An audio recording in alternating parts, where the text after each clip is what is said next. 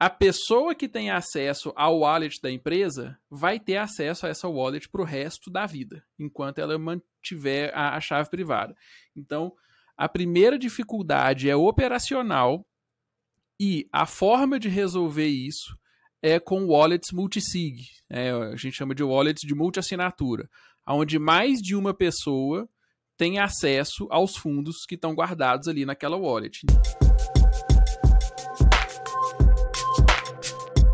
Você está ouvindo Contos do Cripto. Bem-vindo ao Contos do Cripto. E hoje a gente quer falar com empresários, gestores, donos de empresa, porque o assunto de hoje é um que eu tenho ouvido muita gente falando e muita dúvida. E a inspiração para criar o episódio de hoje, inclusive, veio por causa de uma pessoa específica, Leandro Bravo, um grande amigo meu, sócio da Celi, que faz gestão de influenciadores e ele me falou o seguinte: Estevão, eu tô com um cliente estrangeiro que quer contratar a gente. E para não ter que passar por todo o trâmite de transferência de dinheiro internacional, ele pergunta se a gente perguntou se a gente recebe em cripto. E falou: pô, você que trabalha com cripto, tem o canal aí, como que eu faço isso legalmente? E eu fiz, hum, não sei. e aí eu fui perguntar pro Ícaro, que é um amigo meu, advogado, que trabalha com isso.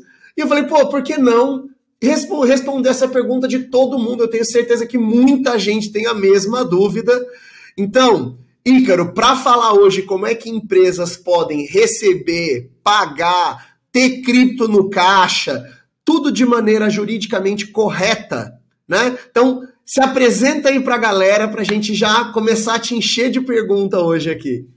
Oi, pessoal, tudo bem? Obrigado pelo convite. É um prazer estar aqui com vocês no Contos do Cripto. Meu nome é Ícaro, eu sou advogado, vim de uma carreira jurídica tradicional e estou aí atuando já no meio cripto desde 2017 e hoje eu presto assessoria para projetos cripto full time, tanto aqui no Brasil quanto fora.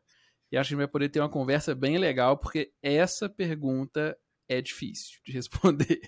Se preocupa não que a gente vai te, te, ó, te encher de pergunta. E eu sou o Kenneth Correia. Quero lembrar que a gente já bateu um super papo com o Ícaro no primeiro episódio falando sobre como ficar ficha limpa na pessoa física. Hoje eu quero aprender mais na pessoa jurídica. Se você está curioso em como você faz isso para pessoa física, volta lá e assiste o nosso episódio com o Ícaro como convidado falando sobre pessoa física. E eu sou Estevão Riso, sou aqui o host do Contos do Cripto e estou aqui já no gatilho para encher o Ícaro com todas as perguntas possíveis de como ajudar a minha empresa a operar legalmente com cripto. Ícaro, e aí eu queria te perguntar o seguinte, cara. Quais são as principais dificuldades que as empresas têm? Então, por exemplo, a Celi, né, essa empresa do, do nosso exemplo aqui, que ela já trabalha com reais, mas ela está querendo passar a trabalhar com cripto para fazer essa mudança, para começar a operar com cripto ou trabalhar com blockchain, quais são as principais dificuldades que você vê as empresas terem? Cara, por incrível que pareça, a principal dificuldade para começar não é jurídica, é operacional. Por quê? A empresa que ela já trabalha no mercado financeiro tradicional, né, nos, nos produtos financeiros tradicionais, como é que funciona a conta corrente? É, um representante da empresa, um sócio ou um diretor eleito, vai lá no banco e fala assim: olha, eu quero abrir uma conta corrente dessa empresa aqui. Eu sou sócio, está aqui a documentação da junta comercial, ou eu sou diretor reeleito, está aqui a ata de eleição da diretoria com os poderes que eu tenho para abrir conta corrente em nome da empresa. Essa pessoa vai e entrega isso, o banco vai analisar tudo e vai abrir a conta corrente. Quando essa pessoa sair da empresa, por qualquer motivo que seja, é só a empresa comunicar ao banco e falar assim: ó, fulano de tal saiu, suspende o acesso. Tá aqui a ata de destituição da diretoria, ou ele vendeu as ações, está aqui o contrato de compra e venda das ações, ele não representa mais a empresa. Em cripto, não tem jeito de fazer isso. A pessoa que tem acesso ao wallet da empresa vai ter acesso a essa wallet para o resto da vida, enquanto ela mantiver a, a chave privada. Então, a primeira dificuldade é operacional e a forma de resolver isso é com wallets multisig. É, a gente chama de wallets de multi-assinatura, onde mais de uma pessoa tem acesso aos fundos que estão guardados ali naquela wallet. Então, a dificuldade é essa: instituir uma política de gestão financeira do que, que é cripto dentro da empresa. Porque a política de gestão financeira do que, que é tradicional, como a gente já está muito acostumado a usar há muitos anos, todo mundo já vive isso, as empresas já vivem isso há muitos anos, vai no automático. As pessoas nem percebem que aquilo que elas estão fazendo ali no dia a dia está relacionado a uma política de gestão patrimonial da empresa. E para cripto, se a empresa tiver recebimento em criptomoedas, tem que ter uma política específica para cripto. Aí o pessoal tem que usar o wallet, os sócios ou é, a pessoa de maior nível hierárquico dentro da empresa tem que entender o que é uma wallet, por que, que vai ser uma multisig. Na hora de você criar critérios de governança lá dentro da multisig, por que tal critério, como definir tal limite de valor para determinadas operações. É, essa é a parte mais difícil. Para começar, a parte jurídica não é um complicador, é a parte operacional mesmo, é fazer o time envolvido com o patrimônio da empresa entender como que a criptomoeda funciona. Legal, hein, cara? E aí as DAOs, de repente, que entenderam, né, cara, como fazer isso, porque na sua essência já nascem nesse mundo. É. A empresa tradicional realmente tem que dar espacinho para trás, né? E aí ela entende, Exatamente. volta a pensar, como você falou, gostei do ponto de vista, né? Ela tem que, na verdade, parar para pensar sobre algo que às vezes ela já está até fazendo, mas pensar isso sob o guarda-chuva de tecnologia, né? Exatamente. Quando essas, essas, empresas vão abrir, por exemplo, conta em exchanges centralizadas, aí o procedimento é muito parecido com o que acontece já em banco, banco tradicional. O procedimento é muito, muito parecido mesmo. Você envia lá quem são os diretores, quem são administradores, e aí a exchange centralizada ela atua exatamente igual a uma instituição financeira tradicional nessa questão de permissão de acesso aí. Mas se a empresa for partir para uma autocustódia, aí essa questão de gestão fica difícil. Se a empresa não for partir para custódia e for só usar uma exchange centralizada, ainda assim tem uma dificuldade operacional que é entender a interface de usuário das exchanges centralizadas. Porque a interface de usuário dos bancos, ela vem sendo aprimorada há muitos anos, muitos anos. As exchanges centralizadas não então, quando você loga nas exchanges centralizadas, elas não são feitas, as plataformas não são feitas para uma gestão de conta corrente. Elas são feitas para trade de cripto. Então, você loga, tem aquele mundo de informação na sua frente ali. Se você for pegar exchanges grandes, tem projetos é, DeFi que a exchange dá acesso, então aquilo tudo aparece ali na sua tela, fica gráfico de várias criptomoedas ali na frente. E para o usuário corporativo, é, isso não é interessante. Só que aí você tem que acostumar com a interface do usuário, você tem que lembrar onde que você mexe ali dentro, qual que é a diferença uma, da wallet spot para uma wallet margin da empresa, que fica liberado em algumas plataformas, mesmo que você não tenha solicitado. Então tem uma dificuldadezinha operacional aí que precisa ser quebrada antes de começar a ter alguma preocupação jurídica. É muito legal porque, assim, né, quando a gente pensa. É, eu tava falando para um. Eu fiz um vídeo esses dias para minhas redes sociais falando sobre o fato de que a geração que usou a internet não tá vendo que blockchain é a próxima onda, né? Eu vi e, esse vídeo, inclusive. Exato, e é muito louco, porque quando a gente olha para as dificuldades corporativas, na verdade, é as mesmas dificuldades que a pessoa, a pessoa física tem, né? É muito. A, a usabilidade de cripto ainda está muito aquém. E aí basta a gente pensar que cripto hoje, na, quando a gente faz a correspondência de número de usuários, ela está equivalente à internet de 99, né? Então, se a gente for lembrar em 99, sei lá, a gente estava usando. Acho que nem MSN tinha em 99, não, não tinha. né? Então. 99 era, era, era modem. Aqueles modem que dava aquela gritaria toda para fazer conexão. Eu lembro que a barulheira apitava, parecia uma bomba atômica armando. Mas é, é, é, são as mesmas dificuldades. Então, quer dizer, eu, eu fico pensando também, né? O, como você falou, você tem a, a, possibilidade de uma carteira multisig, mas ainda assim, quer dizer, e se um dono falece? O que, que você faz? Né? Dinheiro da empresa ficou preso. Então, me parece que uma das dicas que você deu no vídeo de pessoa física talvez seja uma dica interessante aqui, que seria receber o dinheiro em cripto e fazer a conversão imediata na hora e já passar para o sistema tradicional. Você acha que esse seria um, uma forma realmente de tentar mitigar alguns dos problemas, como perda de senha, saída de sócio? Cara, sim, com certeza. É, é a forma mais segura operacionalmente e aí um pouquinho já passando juridicamente também. Essa, é, esse comentário que eu fiz lá no vídeo pessoa física, para a pessoa jurídica ele se aplica também. Até porque, no caso da pessoa jurídica, operando em cripto, é, tem um risco ainda maior de você manter ou o caixa da empresa ou o patrimônio em cripto. É, vamos supor que você tenha é, uma multisig. Você tem lá um safe na, na Gnosis ou um. Só, vamos só explicar, eu acho que é legal você explicar o, como funciona uma carteira multisig, ah, porque pra gente acho que já é mais dia a dia, é. mas acho que muita gente aqui não tem ideia do que, que é uma multisig, né? A multisig é o seguinte, pessoal. Imagina um cofre em que várias pessoas têm chaves diferentes desse cofre. E esse cofre só vai abrir se você colocar lá na fechadura sequências específicas das chaves. Porque na wallet, ela, você, usuário, tem acesso à totalidade dos fundos da sua wallet. No multisig, várias pessoas têm acesso à totalidade dos fundos. Só que os fundos só são movimentados de acordo com as regras que você colocar. Então você pode definir lá, ah, para fazer uma transferência de até um Ether ou um Bitcoin, precisa da autorização de pelo menos três dessas cinco pessoas aqui. Ou se for alguma, no, caso as multisigs da Ethereum, né, a Gnosis permite isso. Você fala assim, faz assim, ah, se for uma transferência de um Ethereum, precisa da atualização dessas três pessoas específicas aqui. Tem cinco, seis autorizados a usar, mas X valor, só essas três específicas aqui que podem autorizar. Só X pessoa pode criar a requisição de pagamento, vamos assim dizer que o pessoal está mais acostumado no mercado financeiro aí, e essa e essa pessoa que podem aprovar acima desse valor, etc. Então, ela é uma ferramenta de gestão de fundos compartilhados. Ô Ícaro, isso me lembra aqueles filmes de guerra que o cara soltar a bomba nuclear, tem que vir os dois com chave e virar a chave é, ao mesmo tempo. Ao mesmo tempo. Exatamente.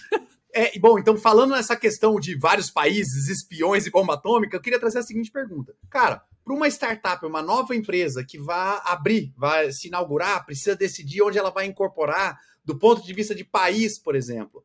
Onde é que, que país que dá para essa empresa procurar, onde ela vai ter menos desafios, por exemplo, ligados à questão de taxação e tributação, ou até mesmo do enrolamento burocrático, assim, que, que vai ser mais fácil ou mais suave? Tem algum ou alguns países aí mais tranquilos para isso hoje em dia? Ícaro? Oi, Ícaro, e até completando a pergunta dele, pelo que eu já ouvi falar, e talvez seja legal você contar um pouco, eu sei que você tem experiência prática nisso, de já ter feito mais de uma vez eu acho que tem, eu vejo que empresas de cripto geralmente têm sedes em dois, três, quatro países diferentes, porque cada um oferece benefícios diferentes, né? Sim, exatamente.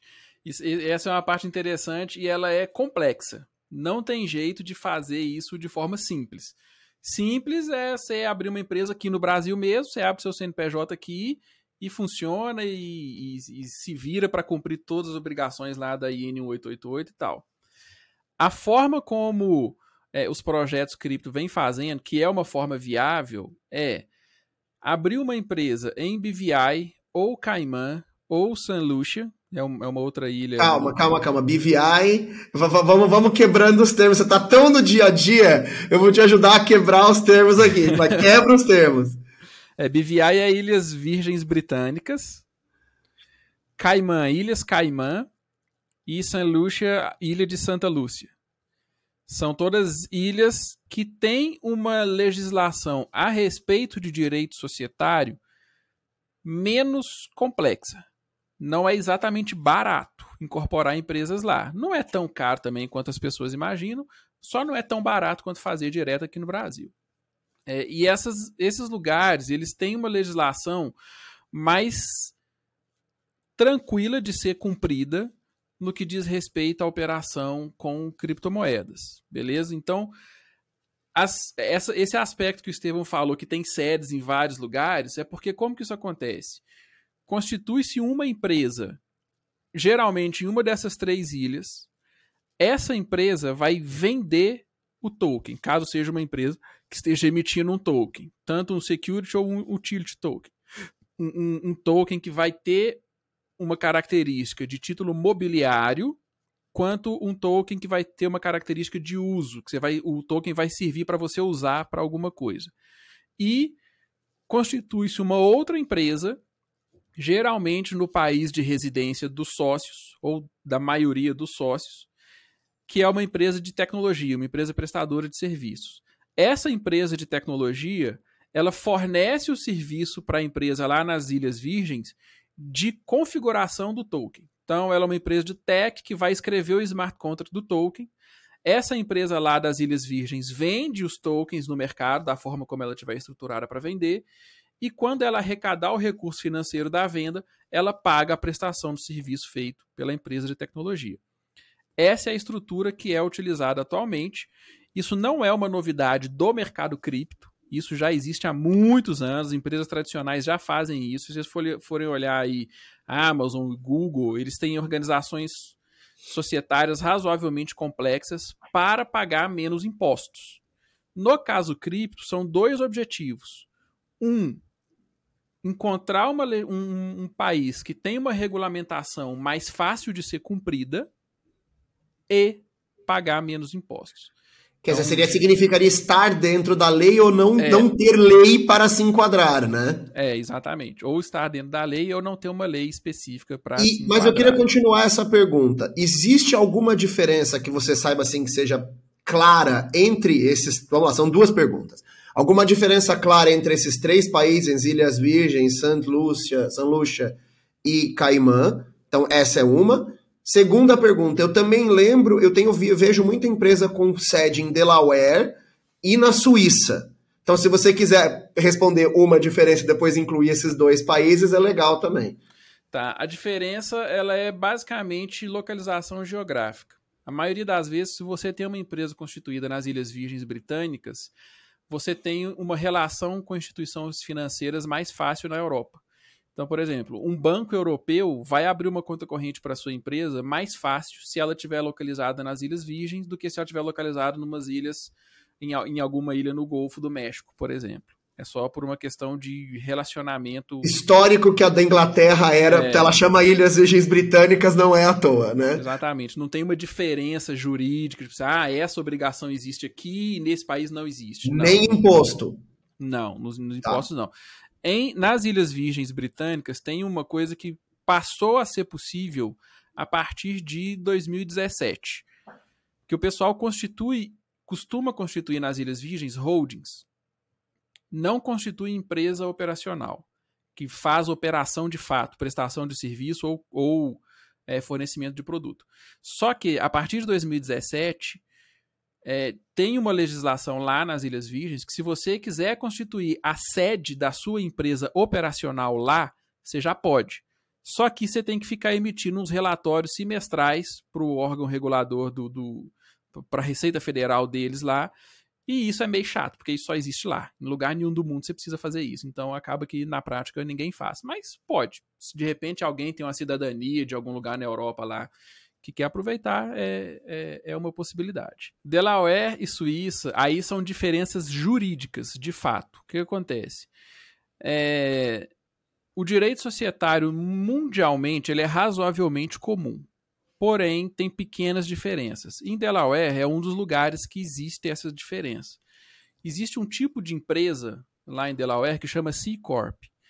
É parecida com a nossa sociedade anônima aqui no Brasil, só que essa C Corp você pode emitir ações com direitos e deveres diferentes.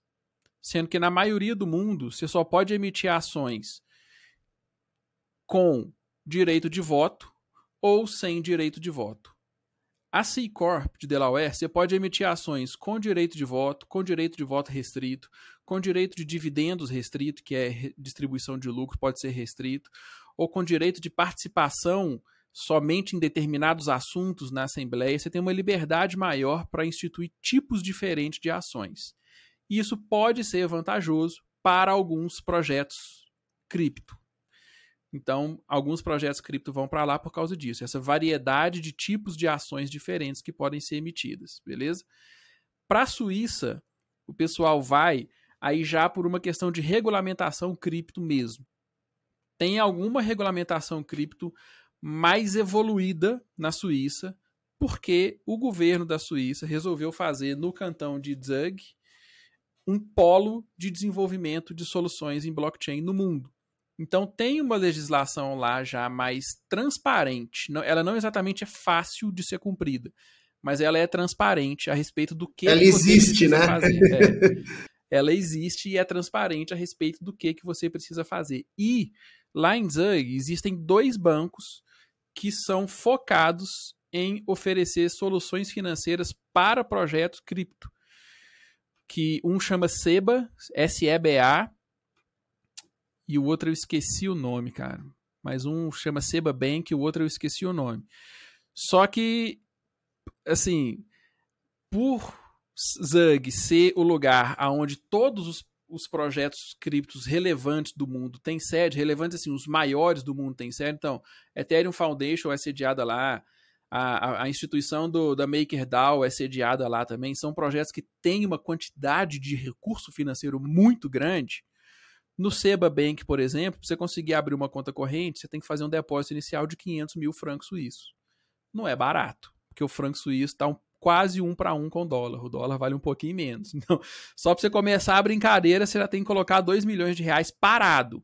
E aí esse dinheiro tem que ficar parado lá durante quatro meses. A partir do quarto mês você consegue movimentar. E tem a legislação que é favorável para projetos cripto lá, e tem um polo de estudo tecnológico e jurídico muito grande lá em Zug. Então, os, os órgãos, esses projetos grandes ficam lá porque está sendo um local de teste de legislação e de regulamentação jurídica. Última pergunta embalada nisso aí, para deixar então a gente trocar de assunto, até porque a gente acabou fugindo um pouco das empresas tradicionais, e a minha pergunta é em cima disso.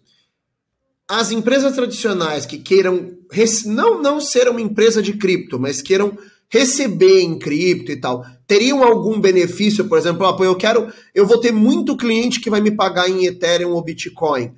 Teria algum benefício de usar alguma estrutura dessa daí para facilitar recebimento ou não faz, não faria muito sentido? De forma geral, não faz sentido. Pode ser que alguma empresa tenha uma circunstância específica, que aí tem que ser analisado caso a caso, mas de forma geral não faz sentido. A sua empresa sediada aqui no Brasil, ela pode receber em cripto, seja qual cripto for, normalmente, sem problema, não vai estar infringindo lei nenhuma. Só vai existir uma dificuldade contábil de como classificar é, essa criptomoeda ou criptoativo no balanço da empresa, porque existe é, uma coisa que chama IFRS, é, Institutional Financial Report System, uma coisa assim. A, a tradução para o Brasil é padrões contábeis internacionais. São normas, é, são orientações de um comitê de contabilidade internacional. Aqui no Brasil, por exemplo, existe o CPC, é Comitê de Pronunciamentos Contábeis. É um órgão que emite guias e orientações de como os contadores fazem registros contábeis. E existe esse órgão a nível internacional. E, e é não é existe. Só, só, te interrompendo, mas interessante colocar isso, né? Que o contador, é, Estevão, ele pode seguir a, o guia. Ele é uma recomendação. A empresa e o contador da empresa até têm a liberdade de registrar de maneira diferente. Mas se Sim. ele está indo contra esses padrões geralmente aceitos, né? Nos Estados Unidos eles usam muito GAAP, né?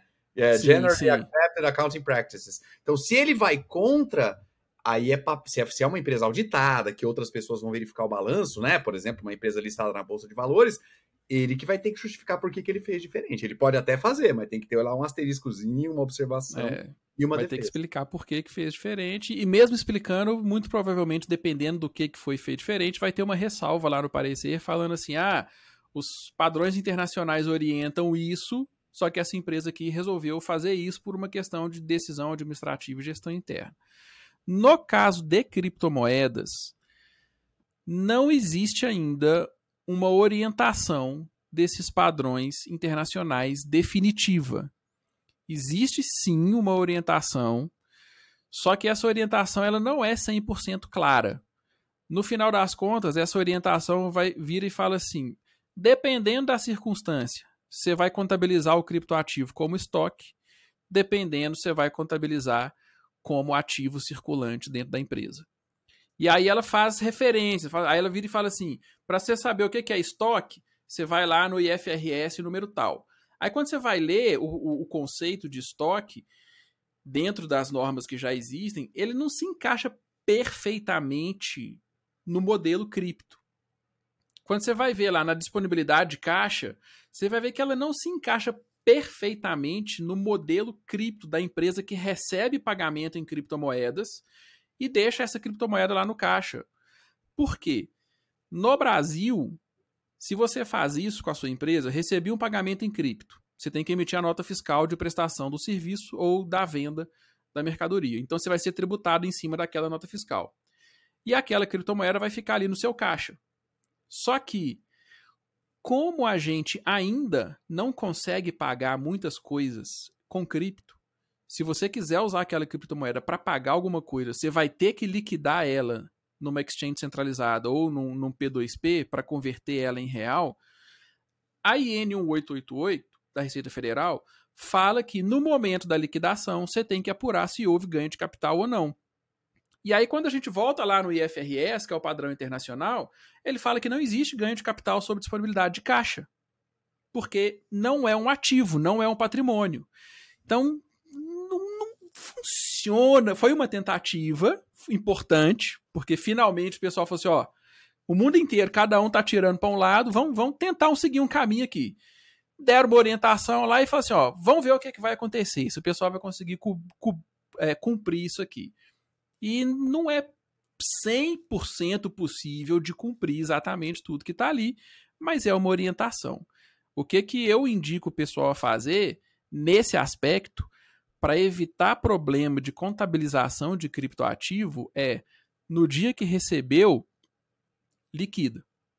Contabiliza ele lá como disponibilidade de caixa mesmo e liquida no dia que recebeu e de preferência se possível, tenta receber num criptoativo não tão volátil. Hoje em dia o Bitcoin já não está tão volátil assim, o Ethereum também não está tão volátil assim, salvo algumas exceções aí, mas geralmente se, se, se você instituir na, na, na, sua empresa uma política de virar e falar assim para o departamento financeiro ou do contas a receber, ó, recebeu cripto, liquida em até duas horas, duas horas e meia ah, provavelmente você não vai ter problema contábil com isso, não. Você vai ter alguma diferençazinha ali, mas vai ser pouca.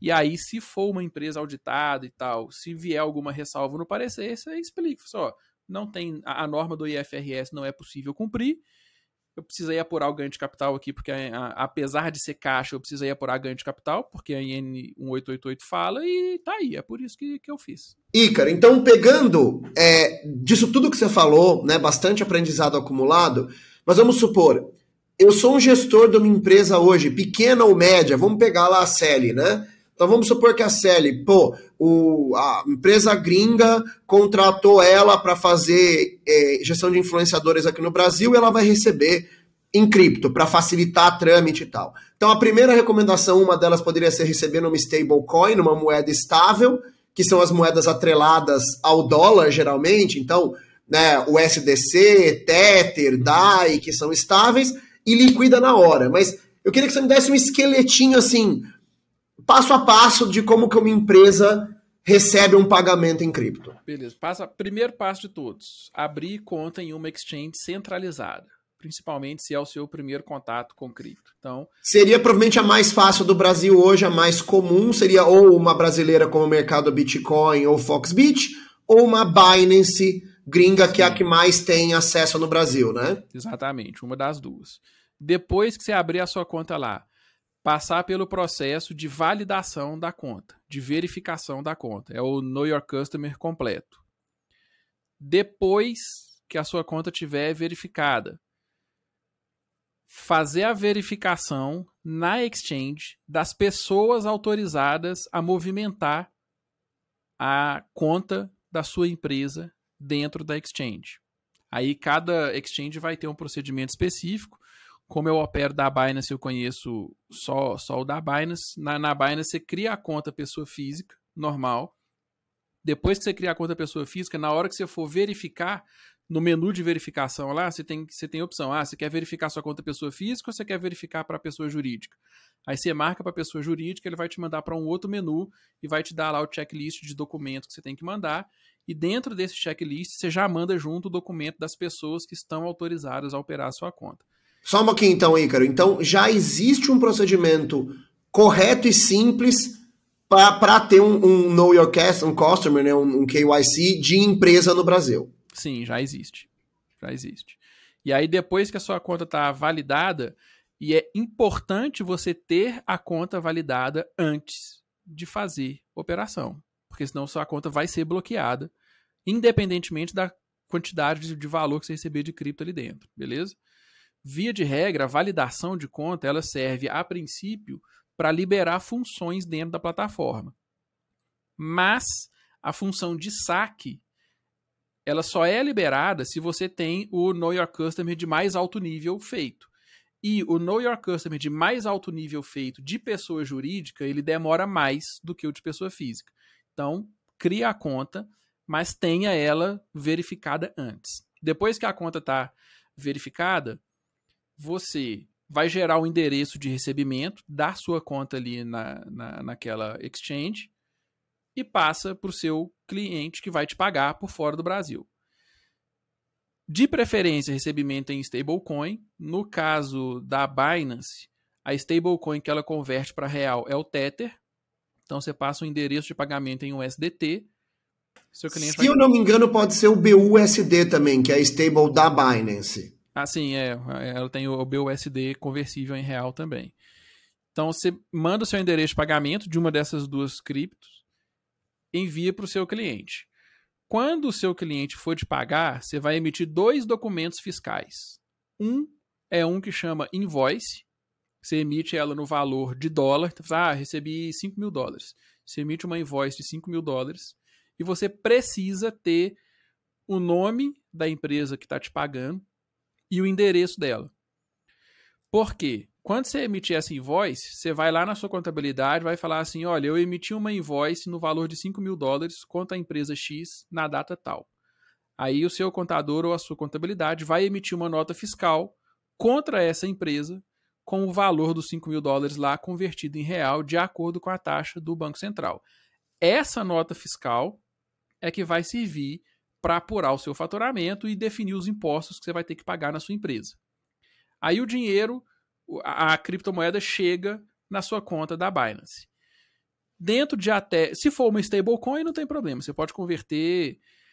De preferência, você não tem tanto problema se você demorar um, algum tempo a mais para converter. Mas é importante você converter também o mais rápido possível, mesmo sendo uma stablecoin, porque ela é uma stablecoin de dólar.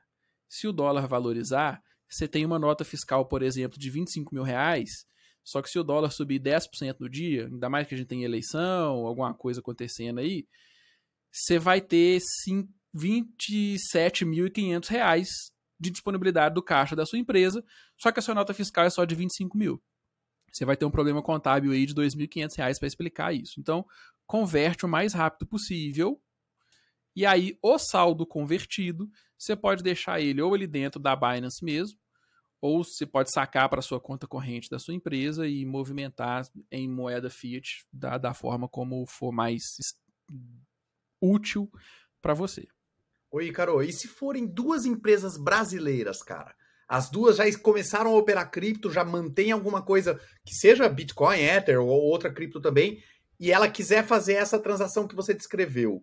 Não precisaria do invoice e faria, faria só a nota fiscal e, e tá resolvido? Sim.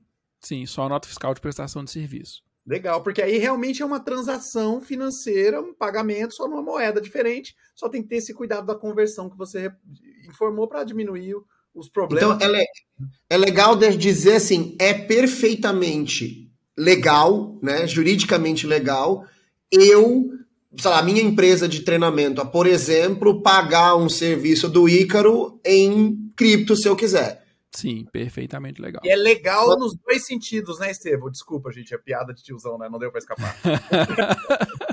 é, é, é, juridicamente ele tá treinando pra piada do pavê já. A gente tá no segundo semestre, tá treinando pra piada do pavê no Natal já. Caramba, cara, que legal. Ícaro, e eu, eu sei que você não é contador, mas vamos ver assim, e se eu tivesse tido aquele problema do 25 para 27? é, é, tranquilo contabilmente de resolver. Não é, não vai ser. Tipo assim, tem que fazer uma solução contábil, mas não, eu não entro num problema jurídico por causa disso, ou até um problema de imposto. É, eu só vou ter que fazer o processo contábil justificar aquele ganho de capital que você falou. Sim, e aí você vai pagar a tributação do ganho de capital. Você vai pagar os. Dependendo da forma, né? Aí depende, que a empresa pode estar no lucro real, no presumido ou no simples, mas dependendo da forma ali que a sua empresa apurar os impostos, você vai apurar ganho de capital em cima desses R$ 2.500 aí, ou até 600. E se eu perder? E se, e se em vez de 27 for para 22? Aí você vai pagar imposto sobre 25, que é o valor da nota fiscal. Na perda não tem ganho de capital na perda. Você não dependendo se for uma empresa optante pelo lucro real, a perda você consegue deduzir de alguns impostos a pagar. Mas aí é uma discussão jurídica razoavelmente complexa também, e aí depende muito de caso a caso de cada empresa, depende de como que as despesas contábeis estão sendo classificadas e tal, mas a empresa que apura imposto pelo lucro real, quando ela tem prejuízo, é, ela gera uma coisa que chama. É, não é crédito fiscal, não. Eu esqueci o nome, mas, é, mas tem uma rubrica contábil lá para quando ela tem prejuízo financeiro.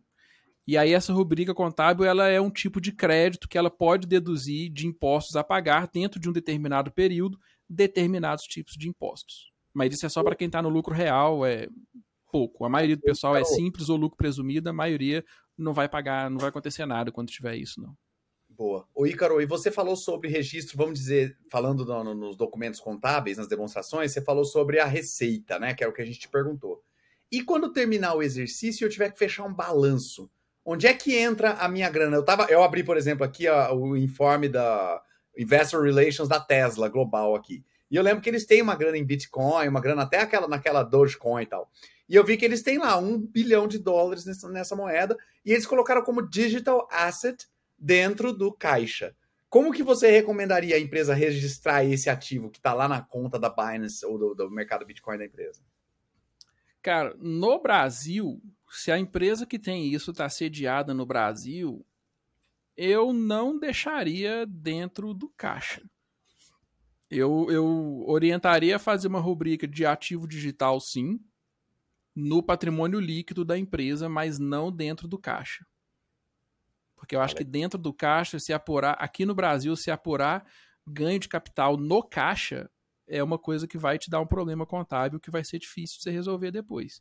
Se apurar ganho de capital no patrimônio líquido, aí é tranquilo, a Receita Federal já está acostumada, já tem norma do CPC sobre isso, já tem norma tributária a respeito disso.